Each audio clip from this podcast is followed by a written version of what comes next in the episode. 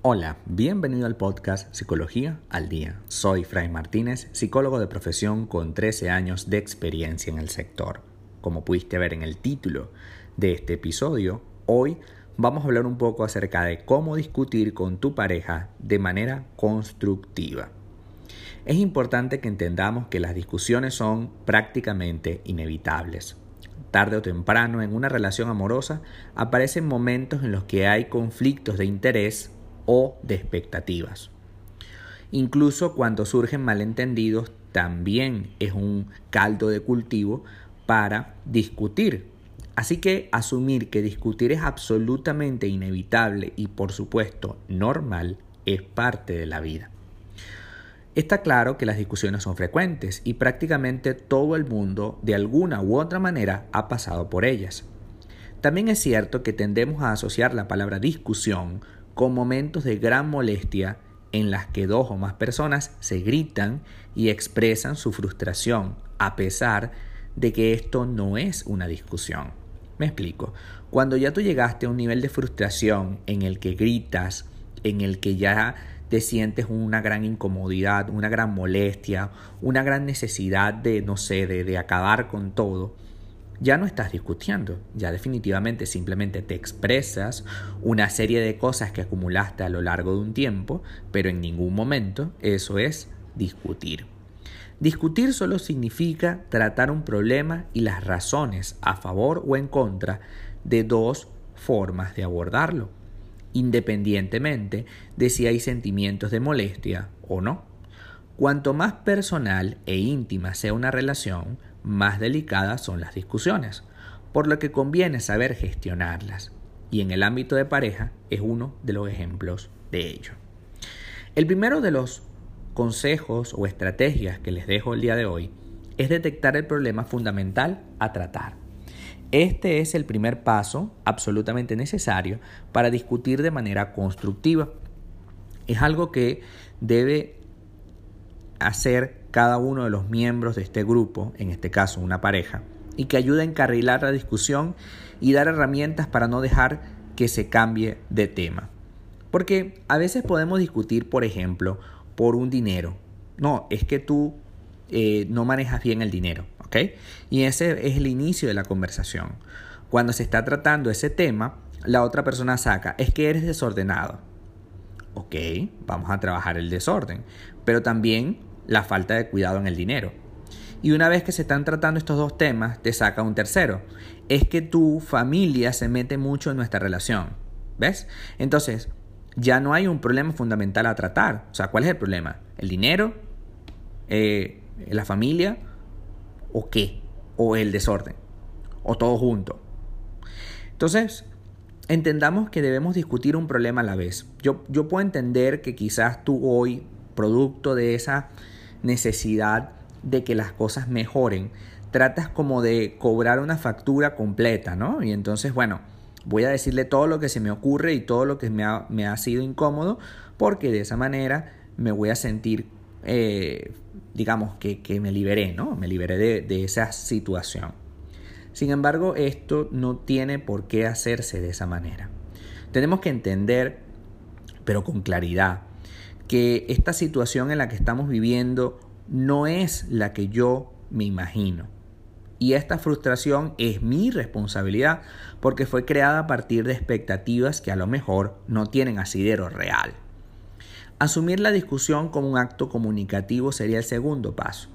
Hay quienes se sienten tentados a convertir las discusiones en una batalla en la que deben quedar vencedores o vencidos.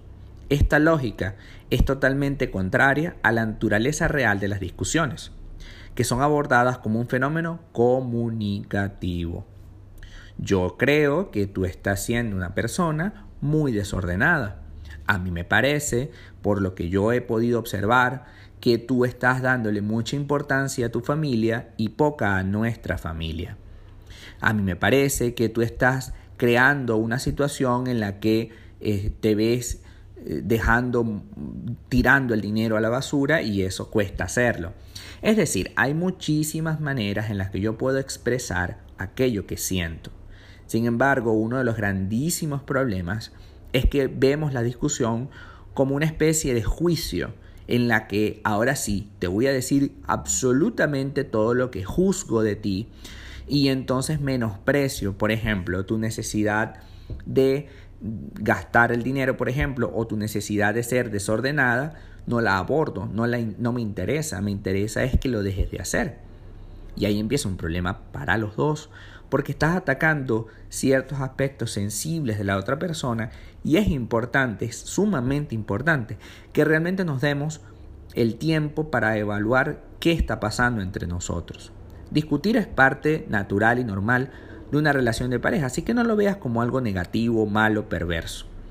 Finalmente, distingue los sentimientos de los hechos.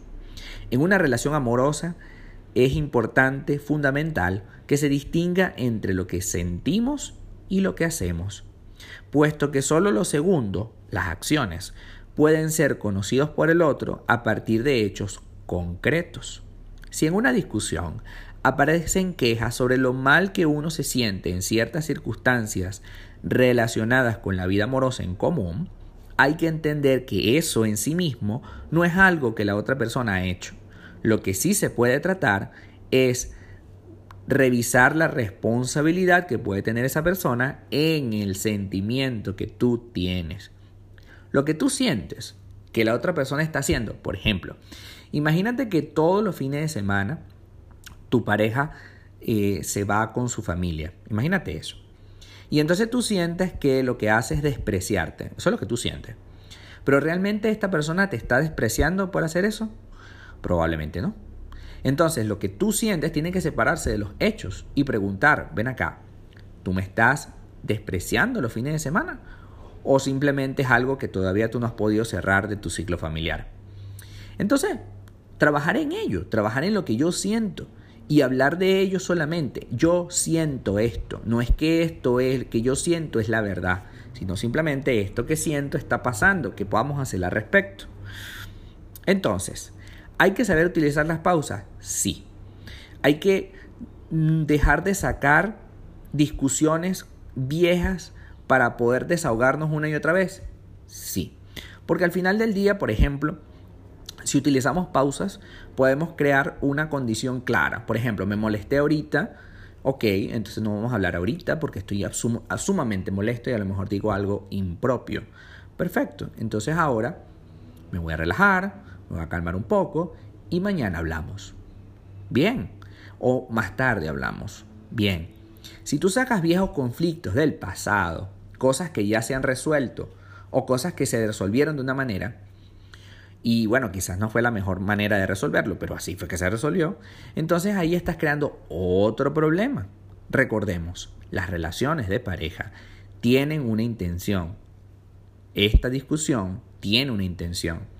Si yo pervierto esa intención, lo que voy a lograr lamentablemente es que la otra persona se ponga a la defensiva, comience a interrumpirte en la conversación y subir el tono de voz hasta que llegue un momento en el que sea inviable conversar. Y entonces te haces la víctima. Pobrecito yo, que lo único que quiero es mejorar nuestra relación y resulta que tú estás histérico gritando. Claro, está histérico gritando porque a eso lo has llevado de alguna manera.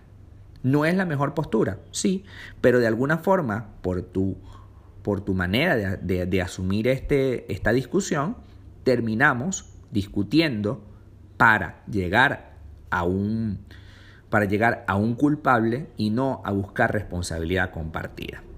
Trabajemos, reformulemos, practica la asertividad, practica el hablar con calma, el no ejercer juicios, el no maltratar a la persona por lo que piensa o hace. Descubre la importancia de respetar el proceso de cada uno. Y así, solo así, podrás discutir para llegar a un acuerdo y poder mejorar tu vida de pareja. Hasta acá nuestro episodio del día de hoy.